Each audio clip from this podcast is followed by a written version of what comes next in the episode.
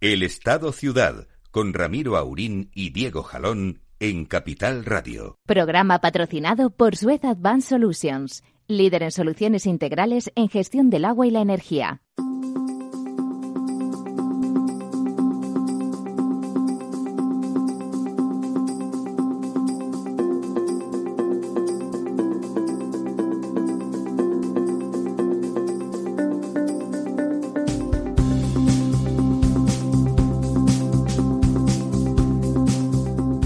Días, amigas y amigos. 11, casi 6 minutos de la mañana. Esta mañana eh, agradable en Madrid. Don Diego. Buenos días, Ramiro. Don Lorenzo. Muy buenos días, Ramiro. Estamos aquí los tres como un solo hombre. E inmediatamente vamos a.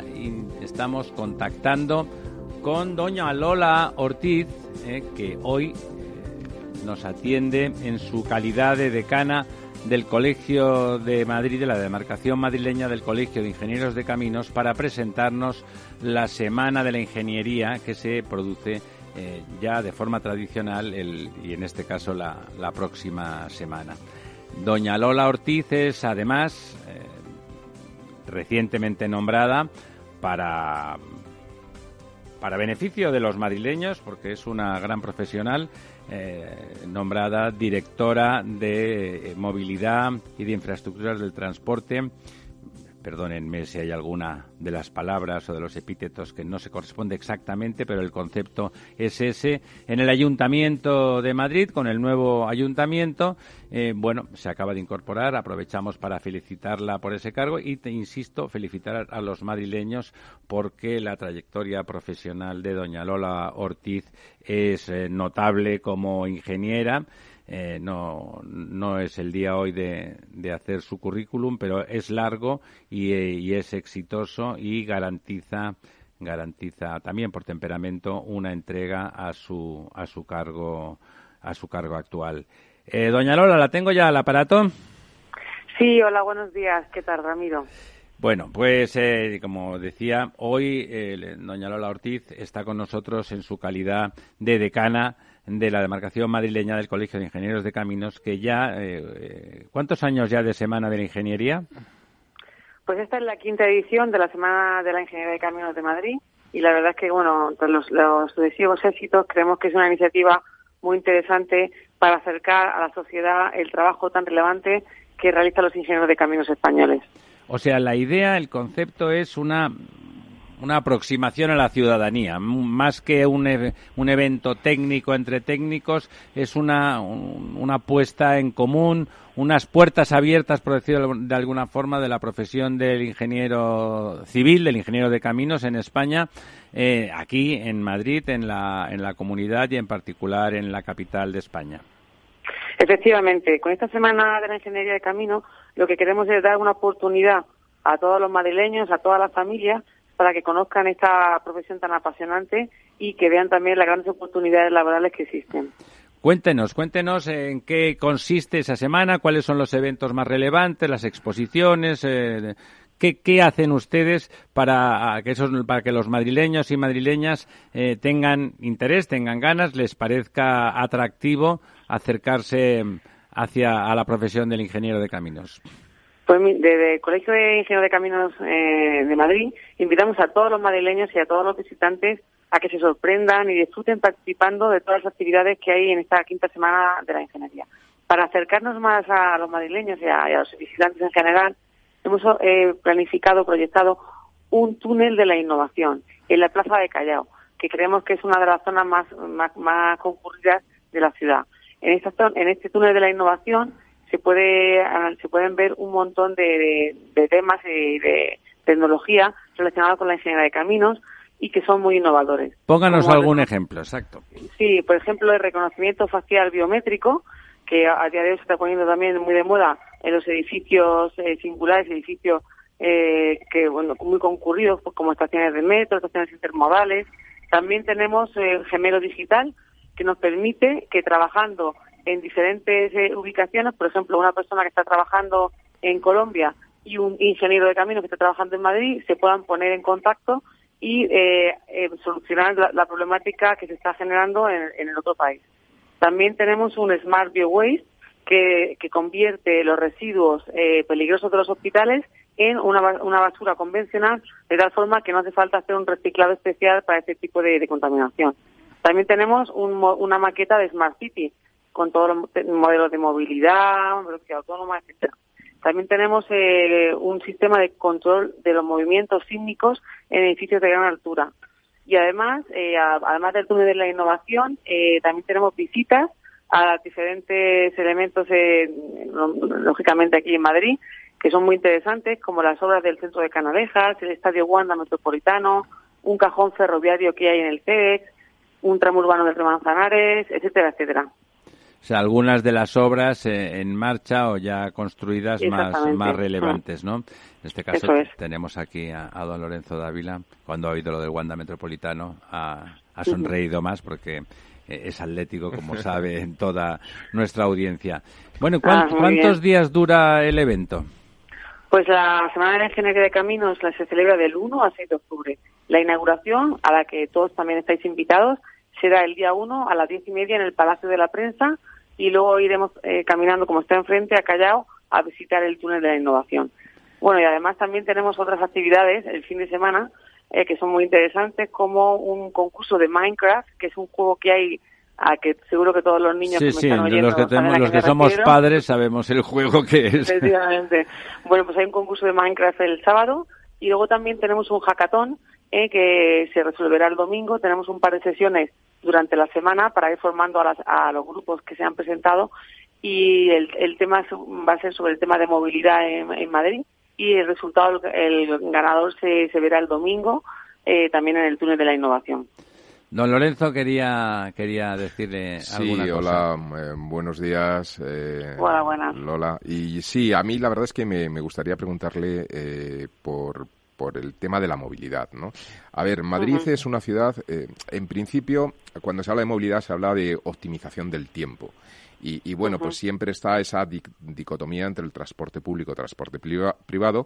A cuanto mayor o mejor transporte público exista y digamos que se reducen los tiempos de movilidad por el transporte público, menos vehículos hay porque se optimizaría el transporte público frente al transporte privado. Cuando el transporte público eh, tarda más, pues al final si tardas menos en el coche, pues tienes incentivos para ir en el transporte eh, privado frente al público al margen del precio. Es decir, hay un, vector económico y hay una variable de tipo optimización tiempo, ¿no?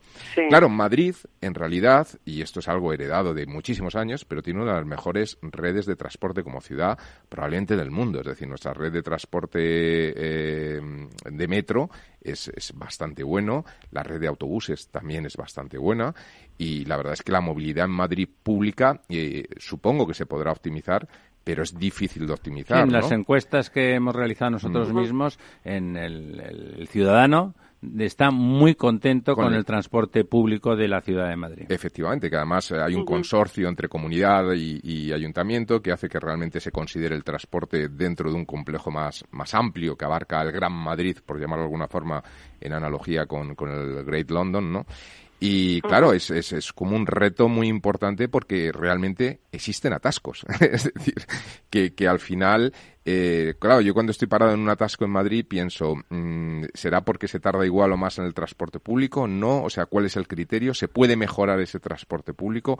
¿Cuáles son los retos? ¿Cuáles son la carta a los reyes o los sueños que hay en la mente de, bueno la persona que, va a llevar adelante este este proceso de, optimización mejora etcétera de ese de ese transporte cuáles son los proyectos no bueno yo creo que en la mi faceta de directora de planificación e infraestructuras de movilidad eh, desde luego el tema de la movilidad en Madrid es un gran reto. Es un gran reto a nivel internacional a nivel europeo en todas las ciudades eh, ya que cada vez se está concentrando más eh, la, la ciudadanía no en las grandes ciudades y lógicamente cuanto más densificadas estén las ciudades, mucho más eficiente va a ser el transporte público.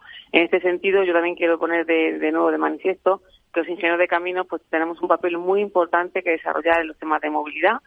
Eh, lógicamente, siempre se puede mejorar la frecuencia, se puede mejorar eh, generando nuevas líneas de transporte público y sobre todo lo que yo creo que hay que hacer es facilitar al ciudadano el acceso a la ciudad con transporte público. En este sentido, eh, se estaba está planificando eh, eh, ya se dijo incluso en campaña electoral del nuevo gobierno, que la idea es generar y crear eh, aparcamientos disuasorios eh, que permitan que la gente acceda de forma cómoda y más rápida al transporte público y evitar que, que bueno pues que, tanta cantidad de gente intente acceder a Madrid tenga que entrar necesariamente en Madrid exactamente.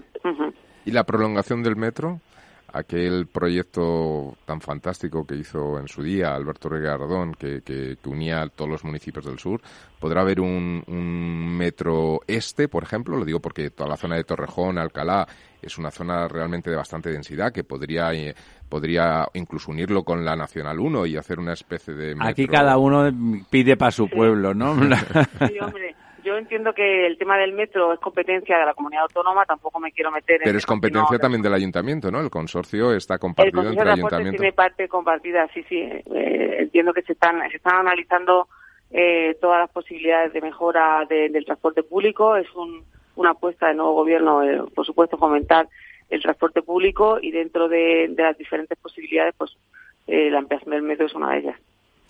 Muy bien, eh, doña Lola. ¿Diego quiere decir algo? No, yo quería volver al tema de la ingeniería y preguntarte, em, eh, está, últimamente hemos leído varias eh, noticias de la falta de, ingenieros.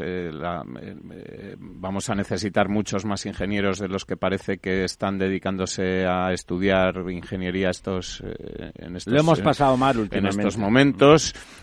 Parece que, digamos, es una educación o una carrera difícil y que luego no está, digamos, recompensada adecuadamente. ¿Cuál crees que serían las, las medidas o las cosas que se podrían hacer para, para incentivar estas vocaciones y que hubiese más ingenieros y, sobre todo más ingenieras, ¿no? Que parece que, que también es eh, algo donde las mujeres no, no entran lo suficiente. Pues sí, yo con la Semana de Ingeniería eso es lo que queremos poner de manifiesto, que la, la ingeniería de caminos aporta calidad a nuestra vida, forma parte de nuestra vida desde que por la mañana nos levantamos y abrimos eh, un grifo, nos llega el agua potable, utilizamos el transporte público, carreteras, puentes. Hay muchísimos elementos en los que participan los ingenieros de camino, hay muchísimas posibilidades de trabajo. Verdaderamente la crisis eh, que, hemos, que hemos sufrido eh, nos ha hecho mucho daño y, y, tenemos muchos compañeros que han tenido que trabajar de forma obligatoria fuera de España. Esto desde luego no ha beneficiado a la profesión pero creo que hay muchísimas cosas por hacer en nuestro país eh, y luego pues eh, hay muchos elementos donde la ingeniería está presente, ¿no? Entonces yo creo que eso es lo que hay que poner de manifiesto y eh, mostrar a, la ciudadanía y a, los nuevos estudiantes que quieren hacer esta carrera tan apasionante. En cuanto al tema de la mujer, efectivamente, todas las carreras técnicas, matemáticas, ciencias y ingeniería tienen un déficit de, de la mujer. Yo creo que tenemos que trabajar mucho en la educación, en las niñas, en esas niñas, enseñarles lo atractivo que puede ser esta profesión para cambiar, eh, cambiar estos porcentajes. Bueno, ahora es más fácil con una decana con una decana que además ejerce de mujer y de ingeniera simultáneamente, sin ningún problema, como debe de ser, en, el, en, el, en la demarcación colegial más grande de España, que es la de Madrid. Eh, ¿Habíamos tenido alguna otra decana? En Madrid no, en Madrid soy la primera decana mujer. En, otra, en otras eh, demarcaciones, en Valencia, en Castilla y León sí que también ha habido alguna mujer. Bueno, pues eh, enhorabuena Lola en tu condición de decana del Colegio de Madrid por esa Semana de la Ingeniería, que es verdad, que es cierto que ya en las eh, pasadas, las versiones pasadas ya tuvo éxito. Seguro que este año tiene, tiene más. Y bueno, y enhorabuena y mucho ímpetu en esa nueva tarea en el Ayuntamiento de Madrid, que justamente, desde luego, como decía Lorenzo, el tema de la movilidad en Madrid, si no es el más importante, eh, desde luego está, está en el podio. Muchísimas gracias y nada, estáis todos invitados a la Semana de la Ingeniería en Callao del 1 al 6 de octubre. Pues muchas gracias, muchos éxitos. Un abrazo. gracias, un abrazo.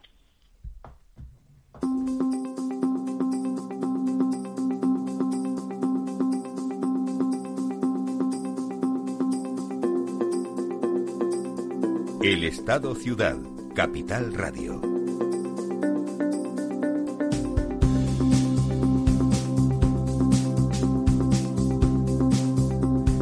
Bueno, pues aquí estamos de vuelta después de, conversar con, doña Lola Ortiz.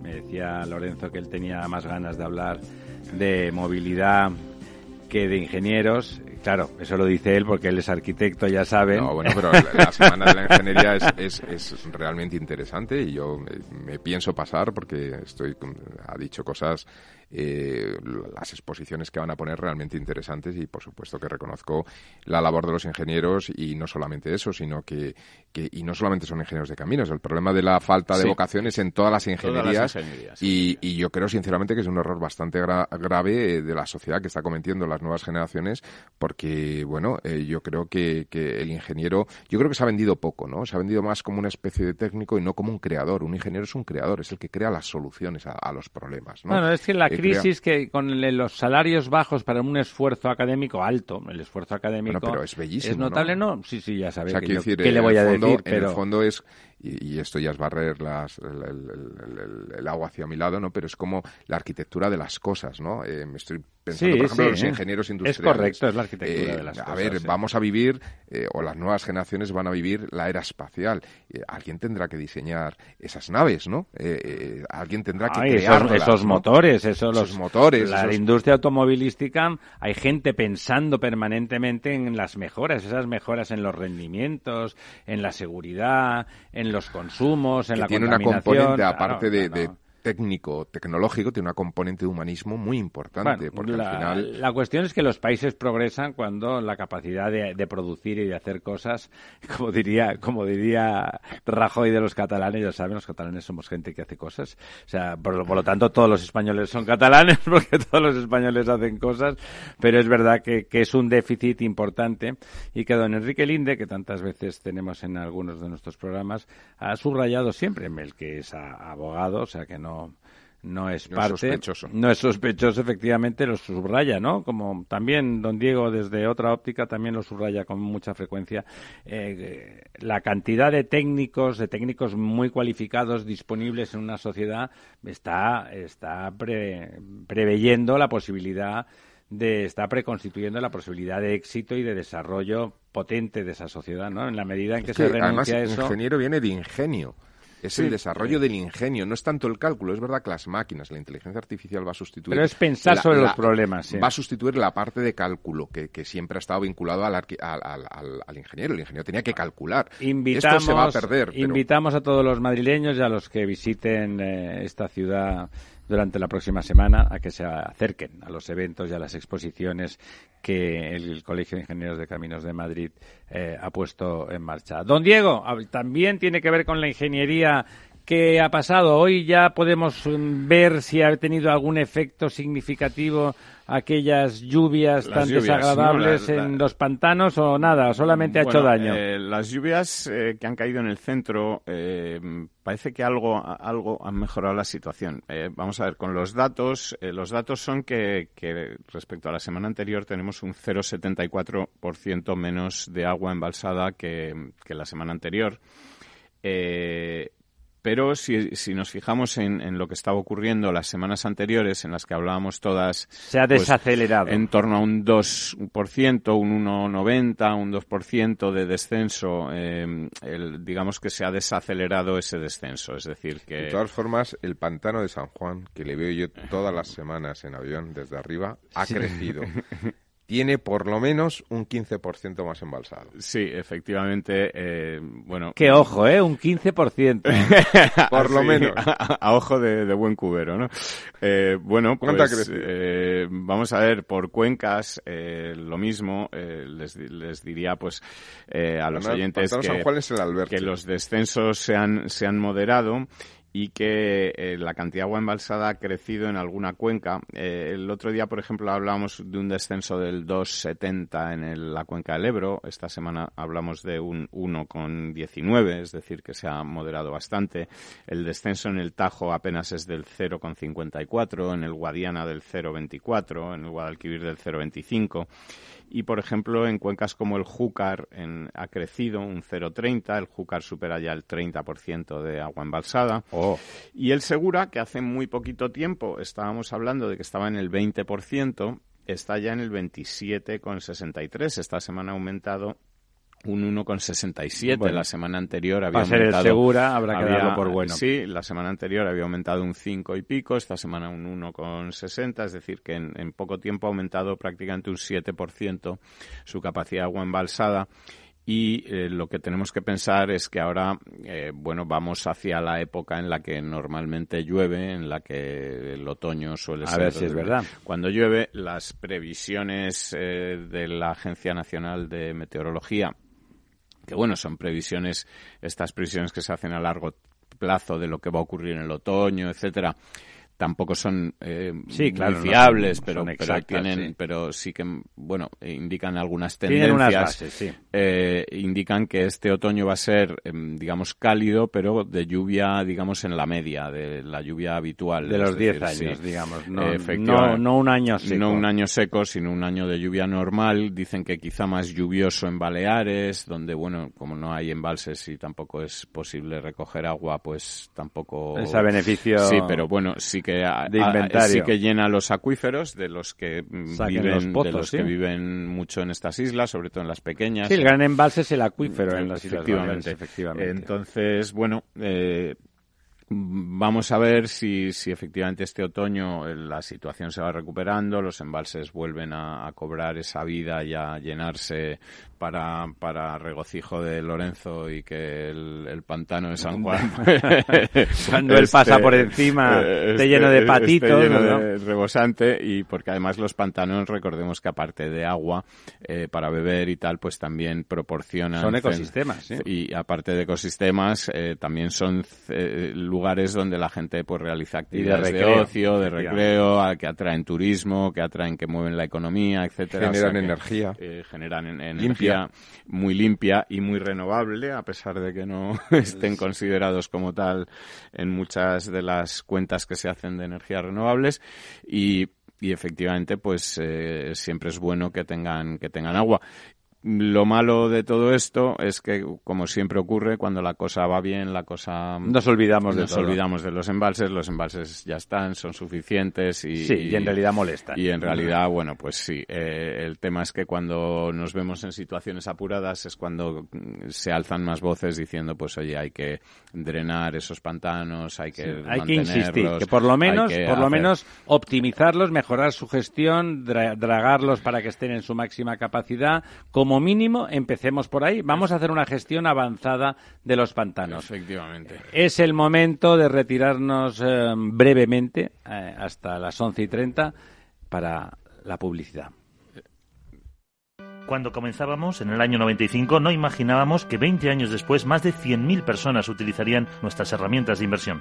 En cada nuevo reto que emprendemos ponemos lo mejor de nosotros mismos. En VisualChart queremos avanzar y por eso hemos lanzado nuestra propia agencia de valores, Esfera Capital. Esfera Capital, un broker de inversores para inversores. Si quiere conocer nuestro trabajo, visítenos en esferacapital.es.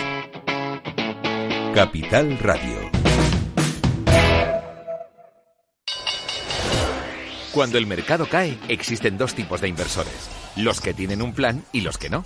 Entra en xtb.es y descarga nuestra guía para sobrevivir a las caídas en bolsa. Aprende a proteger tus acciones y a sacar provecho de los mercados bajistas. XTB, más que un broker online. El 82% de las cuentas de inversores minoristas pierden dinero en la comercialización con CFDs con este proveedor. Debe considerar si comprende el funcionamiento de los CFDs y si puede permitirse asumir un riesgo elevado de perder su dinero. Tu radio en Madrid 105.7. Capital Radio. Memorízalo en tu coche. Gráficas Naciones. Más de 50 años de experiencia en el sector de las artes gráficas. Apostamos por la última tecnología tanto en impresión offset como en digital y gran formato. Realizamos todo tipo de impresión. Tarjetas de visita, folletos, libros, vinilos, decoración y montaje de stands. Más información en el 91 629 2145 o en gráficasnaciones.es. Esto te estás perdiendo si no escuchas a Luis Vicente Muñoz en Capital, La Bolsa y la Vida.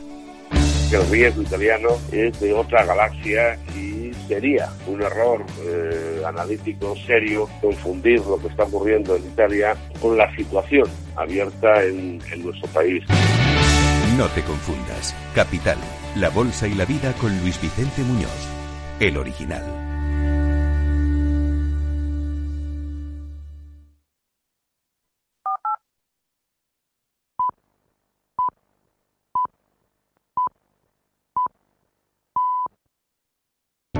Para personas inquietas, Capital Radio.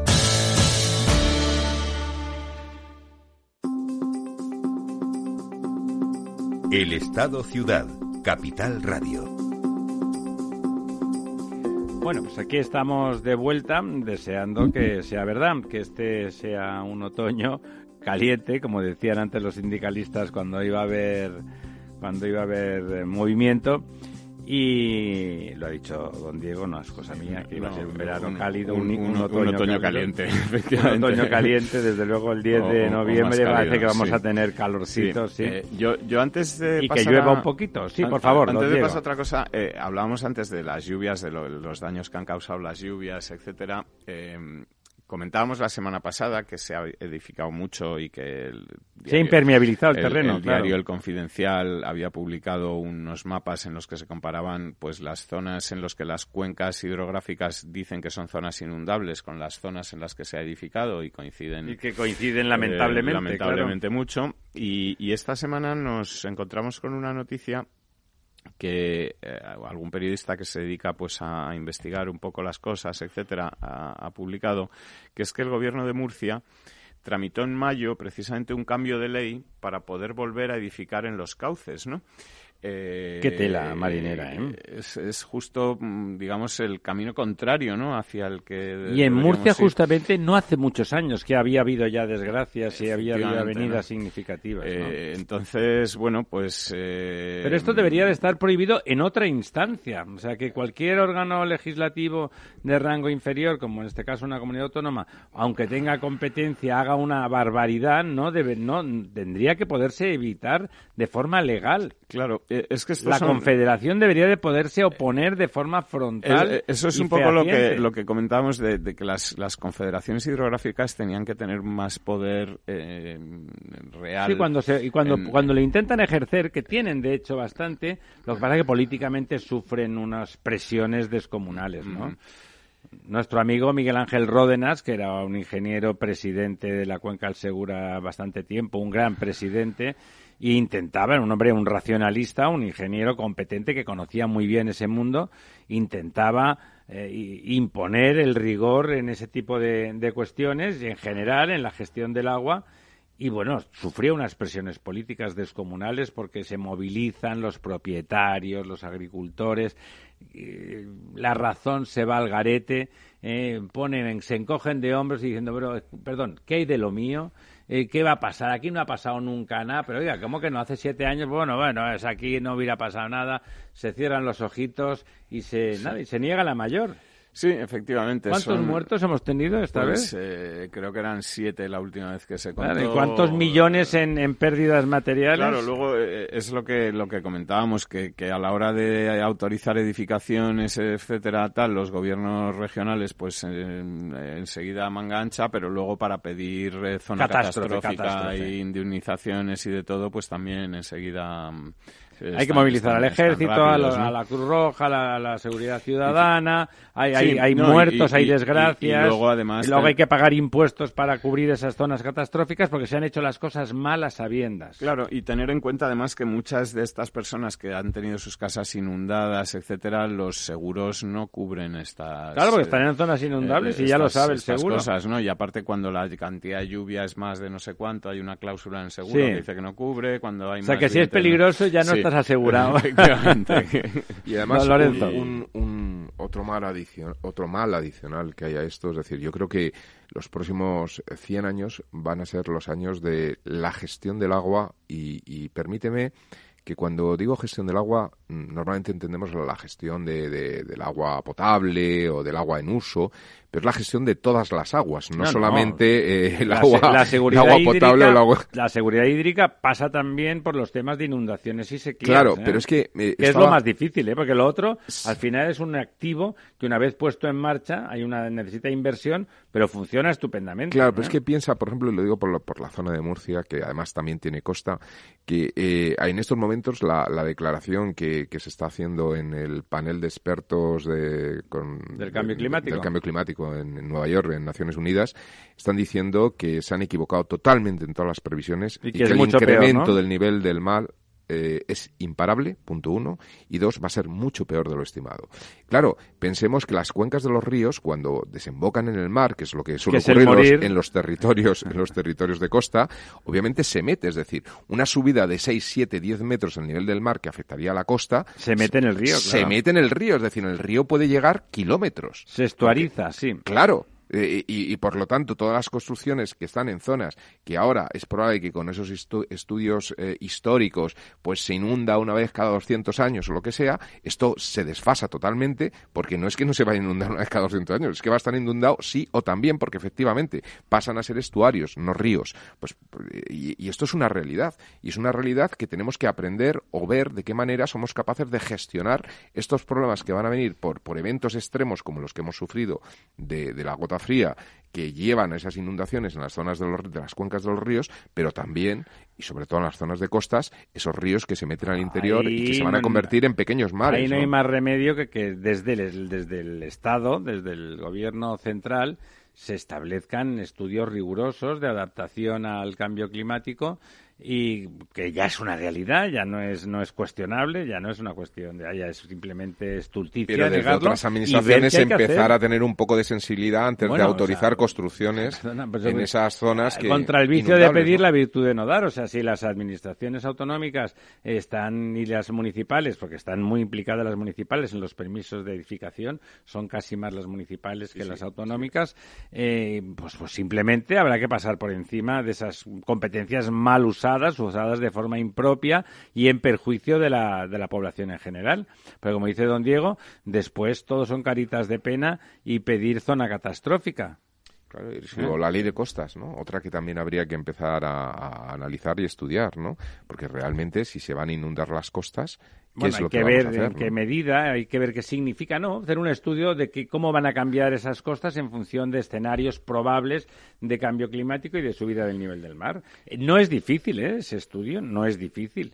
O sea, tenemos muchos kilómetros de costas, pero simplemente son escenarios de subida, ver qué significa, ver cómo van a cambiar las corrientes, qué playas van a desaparecer, qué zonas quedan en riesgo, qué zonas deberían dejar de ser edificables en cierta medida, bueno, y establecer protocolos de transición, empezar a prohibir nada nuevo y ver, bueno, de una forma transitiva, ¿eh? Eh, transitiva, ver cómo se, se llega a esa a, esa nueva situación, ¿no? Que hay que irla asumiendo y, planteándola sobre el papel. Hay que liderar, la sociedad necesita liderazgo.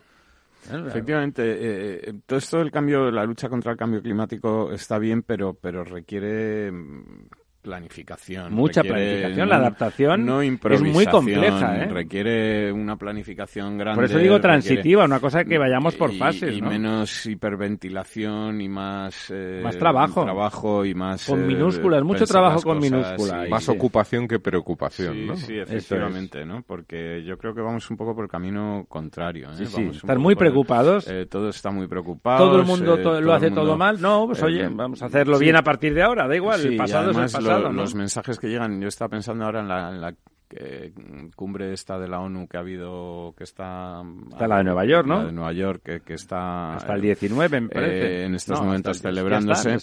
los, los, los mensajes que nos llegan, eh, pues son esos, son de todo está mal, todo está roto... Bueno, pues vamos a, vamos a hacer lo nuevo, ¿no? Pero muy poca, em, digamos... Proactividad, ¿no? Sí, y ganas de ponerse todos de acuerdo en vamos a hacer un plan, organizar una estrategia... Em, los cuatro grandes países contaminantes y de población, eh, los cuatro, o sea, China, Estados Unidos, Rusia e India, están en contra del acuerdo. Sí, ni, y ni son cuatro mil millones de habitantes prácticamente. Participan en, algunos ni participan en esto, ¿no? Es decir, que... Y son los que más contaminan, además. Eh, claro, eh, entonces, digamos que... eso, eso, eso, eso es una realidad en el sentido de que Europa, que es quizá el lugar del mundo más sensible a estos temas, eh, representamos un 7% de la población, pero es que dentro de 50 años vamos a representar el 3%, ¿no? Sí, sí, efectivamente, y nos queremos poner a la cabeza de bueno, una no alguien tiene que tirar del carro, sí, ¿no? pero que, que, como no convenzamos o como no se convenzan los a que los realmente están contaminando, poco o nada vamos a poder hacer, ¿no? Que... Claro, es que el de retroceso en el caso americano, que, que para los otros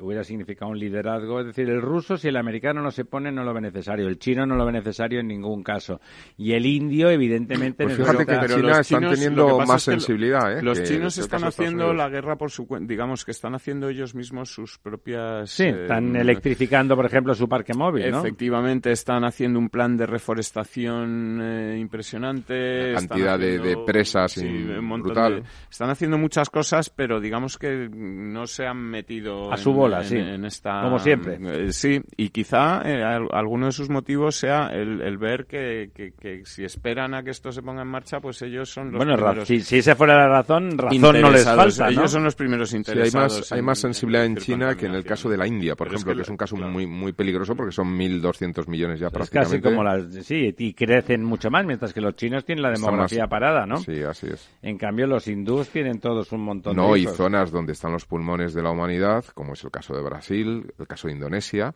que está habiendo una deforestación tremenda. El otro día eh, leía en un artículo que han descubierto árboles en, en el Amazonas que tienen 80 metros de alto, que cada uno de esos árboles equivale a, eh, no recuerdo el número, pero una cantidad de hectáreas significativa de otros árboles menores en su capacidad de absorción de CO2, ¿no? Claro, claro. Cada uno de esos árboles, Árboles descomunales y, y con una capacidad de absorción brutal, ¿no? Eh, Aquí, por ejemplo, yo, eh, por, por seguir un poco dando datos y que esto no es una cuestión de opiniones y de cosas que decimos, eh, tenemos un gobierno en funciones, pero un gobierno que cuando ha estado en el gobierno ha estado eh, eh, lanzando mensajes de ponerse, Sí, sí. ahí tenemos a Pedro Al frente Sánchez de la al manifestación, frente de la manifestación, ellos quieren ser los primeros. De hecho, en España, Europa el encargo, el encargo de coordinar Sí, tema de cambio pues- climático se le ha hecho a España. Pues nos va a ir fenomenal, porque mira, te voy a dar un par de, te voy a dar un par de datos. Ese tono me temo que es Te voy a dar un par de datos. El sistema eléctrico español en 2019 lleva a camino de ser el año en el que menos renovables se han utilizado desde 2012. Pese a que el carbón se ha desplomado su uso, prácticamente ya es residual en el mix, eh, no son las renovables las que están ocupando este hueco, Sino sino, que es el gas. Eh, bueno, Más barato, ¿no? Sí, eh, vamos a ver. Ese es un dato eh, en este gobierno que está diciendo pues todas estas cosas. Otro dato.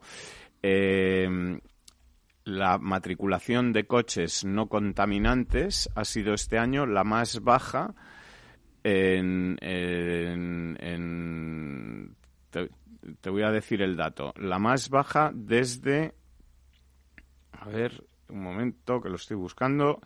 La más baja desde 2012. Es decir, que... Eh, desde 2012 Sí, eh, como, tenemos, eh, como el gobierno ha hecho todos estos anuncios, es lo que dicen los expertos. Vamos a ver, el, el dato es eh, que el porcentaje de vehículos eh, que, que obtienen esa mm, eh, libertad, no pagar el impuesto de matriculación porque Emisiones emiten- cero, sí. emi- no cero, emiten menos de 120 No, gramos se- de se CO2 llama así, por se llama así, kilómetro. le llaman emisiones cero, Sí, sí. emiten menos de 120 gramos de CO2 por kilómetro recorrido co- y lo- lo- eso les hace estar libres del impuesto de matriculación, no lo tienen que pagar, pues han sido los eh, la, la proporción menor desde 2012. ¿Por qué? ¿A, a qué atribuyen esto los expertos? Pues esto lo atribuyen a que con todos los anuncios que está haciendo el gobierno de prohibición del diésel, lo vamos a prohibir, no lo vamos a prohibir, pero bueno, lo queremos prohibir, lo vamos a prohibir, eh, vuelta atrás, Sí, etcétera, ha caído drásticamente la matriculación de nuevos vehículos diésel, que son los que menos CO2 emiten a la atmósfera. Son los que menos Ah, ah, CO2 emiten. mucho menos CO2. Pero que emiten los de la- más nit- óxidos Emiten nitrosos, algunas ¿no? partículas pequeñas en la casi en la misma proporción. La, la realidad es que hoy en día los nuevos vehículos diésel, los nuevos motores diésel son, muy muy poco contaminantes y mucho menos que los de gasolina. Entonces la gente se está lanzando a comprar coches de gasolina porque como han dicho que el diésel se va a prohibir, estamos eh, creando un parque móvil que es más contaminante que el que teníamos antes.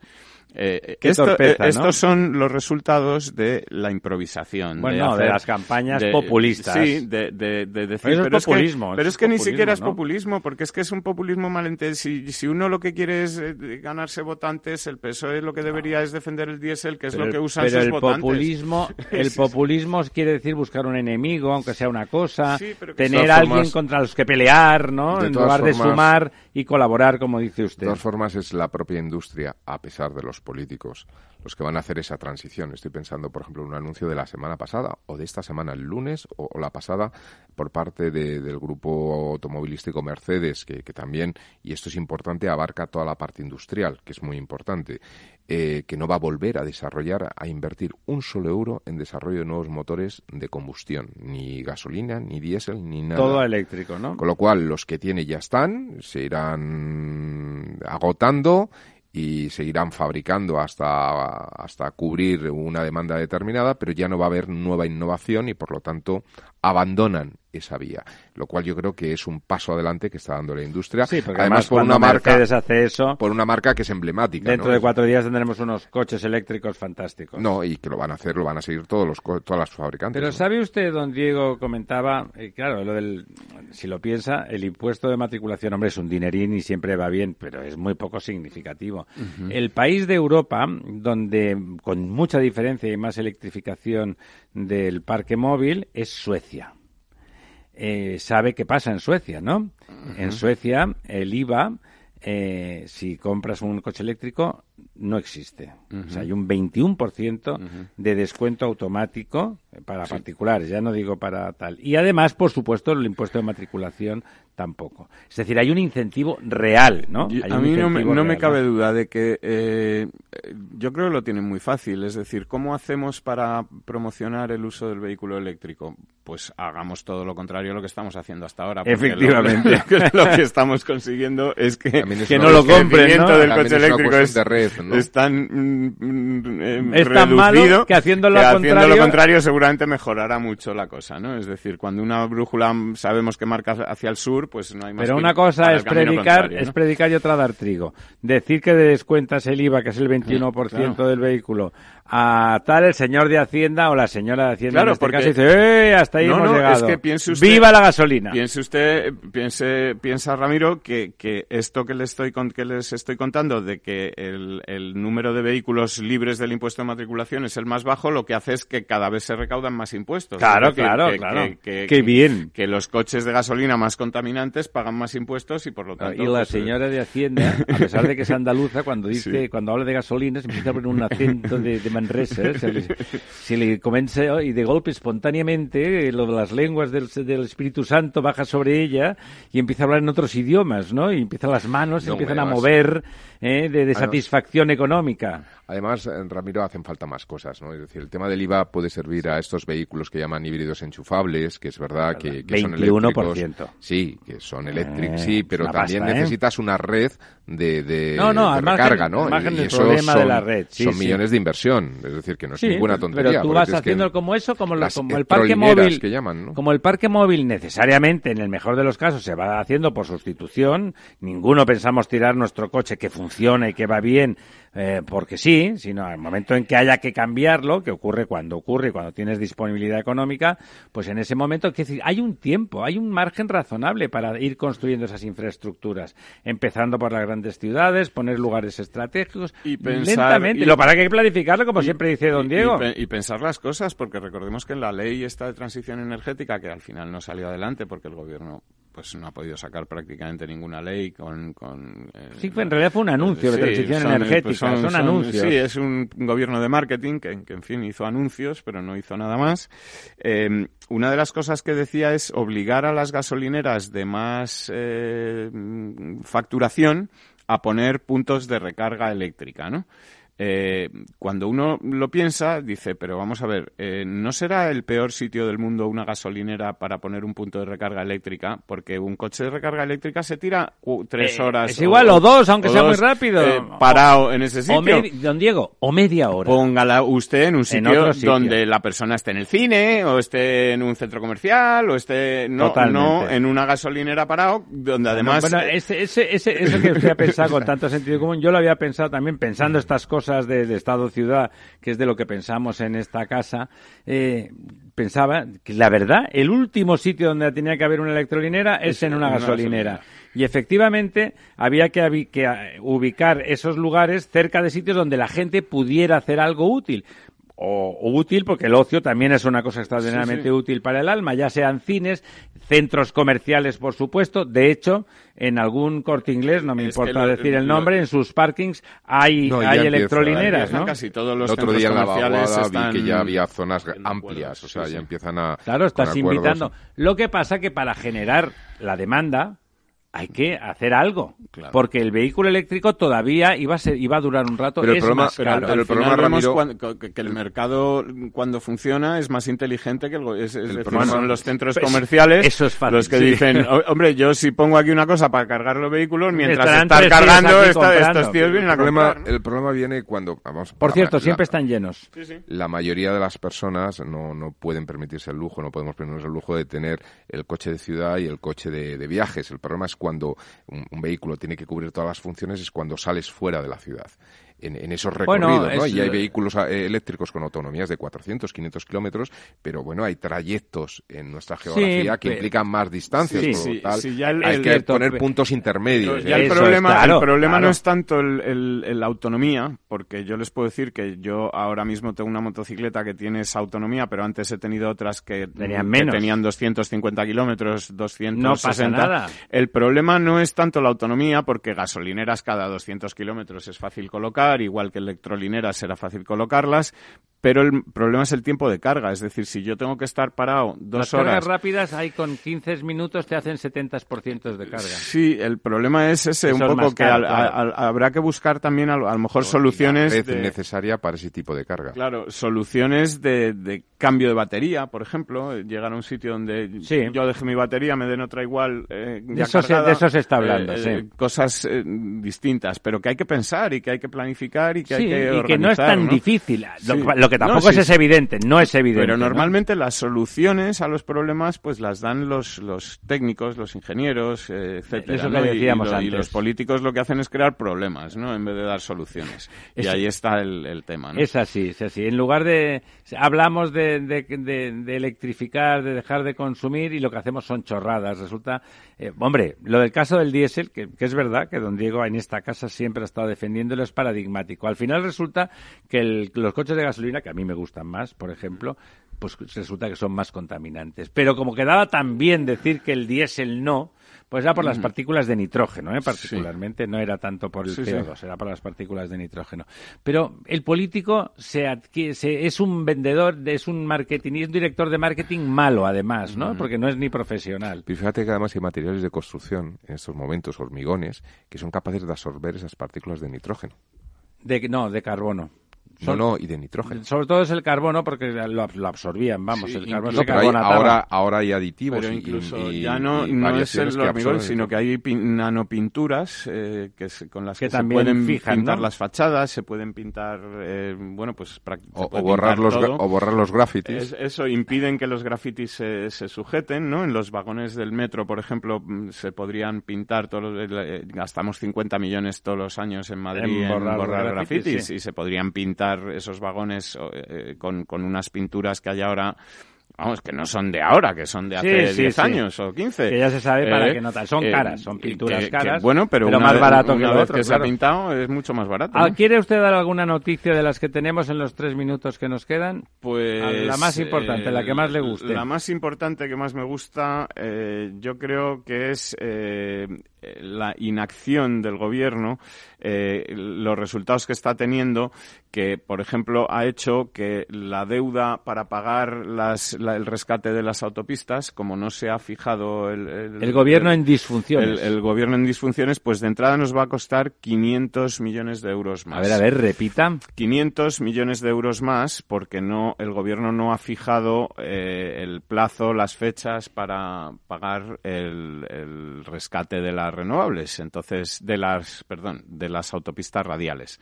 Y nos va a costar 500 y nos va a millones más, costar ¿por qué? 500 millones de euros más, pues porque va a haber que pagar unas diferencias eh, de, intereses, etcétera, que, que, no, que no estaban, que si se hubieran hecho las cosas a tiempo, pues no habría que haber pagado.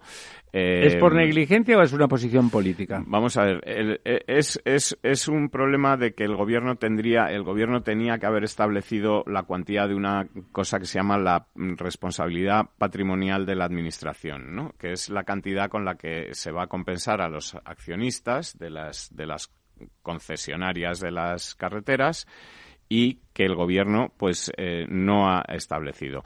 Eh, como el retraso en el pago acumulado ya alcanza los 12 meses, eh, va a haber que pagar unos intereses de demora. Ya llevamos un año de retraso. Eso es, que, que eh, va a estar por encima de los 500 millones de euros en intereses de demora.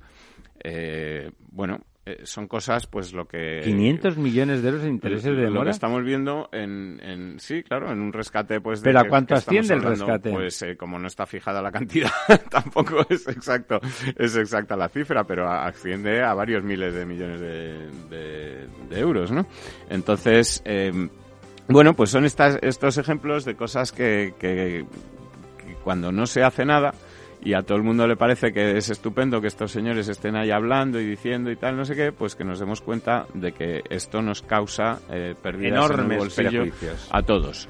Y, ya podremos seguir desarrollando esto en próximos programas porque creo que la eso da para inacción del gobierno va a dar para mucho. El gobierno en disfunciones, las elecciones que vienen, las abstenciones que vendrán, el cabreo que sigue ¿Qué haremos los españoles? ¿Seguiremos votando como tontos? No nos queda más remedio, podría decir alguien. La verdad es que no nos queda más remedio. Pero sí, nosotros volveremos el próximo miércoles intentando darles datos para que decidan ustedes correctamente. Un abrazo.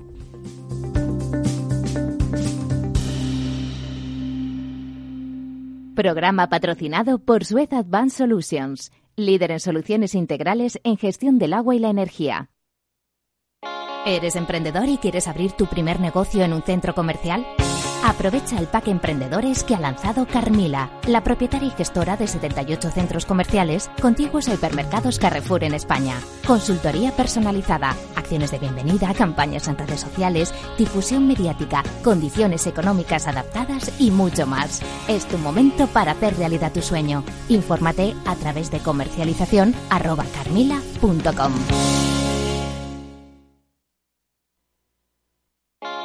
¿Está tu bufete bien posicionado en Google? El 77% de usuarios buscan los servicios que necesitan Internet. Si no te encuentran a ti, encontrarán a tu competencia. En comunicación jurídica llevamos 20 años ayudando a dar visibilidad a empresas del sector legal. Web corporativa, estrategias publicitarias, marketing en redes sociales. Infórmate en comunicacionjurídica.com o en el mail info arroba comunicacionjurídica.com. Comunicación Jurídica. Hacemos visible tu despacho. Ya no estamos en la era de la información, estamos en la era de la gestión de los datos y de la inteligencia artificial. El tratamiento inteligente de estos datos proporciona un valor enorme a las empresas en sus procesos de negocio. En Piper Lab ayudamos a nuestros clientes a tomar decisiones de negocio basadas en datos. Escúchanos todos los lunes a las 10 y media de la mañana en el espacio de Big Data de Capital, la Bolsa y la Vida.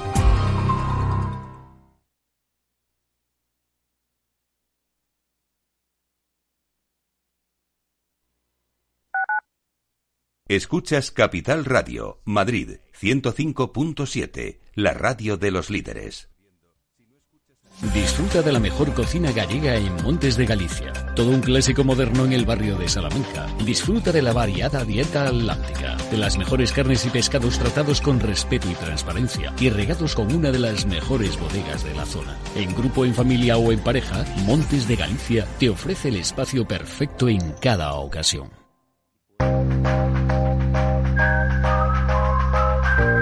La verdad sobre el trading. Piensa en una mesa de póker. Si tú sabes que controlas la mesa de póker y que te vas a quedar con las pérdidas de los pardillos, financias la publicidad para que vengan nuevos pardillos a la mesa de póker. Estás llamando pardillos a mucha gente que empieza a operar en CFD. Es que todo el mundo, por definición, es un pardillo al principio. Tiene una, una simetría de formación, de capital y de información. O sea, al principio empiezas con poco capital y poca formación. La hora Darwinex cada jueves a las 4 y 20 de la tarde en Capital Radio.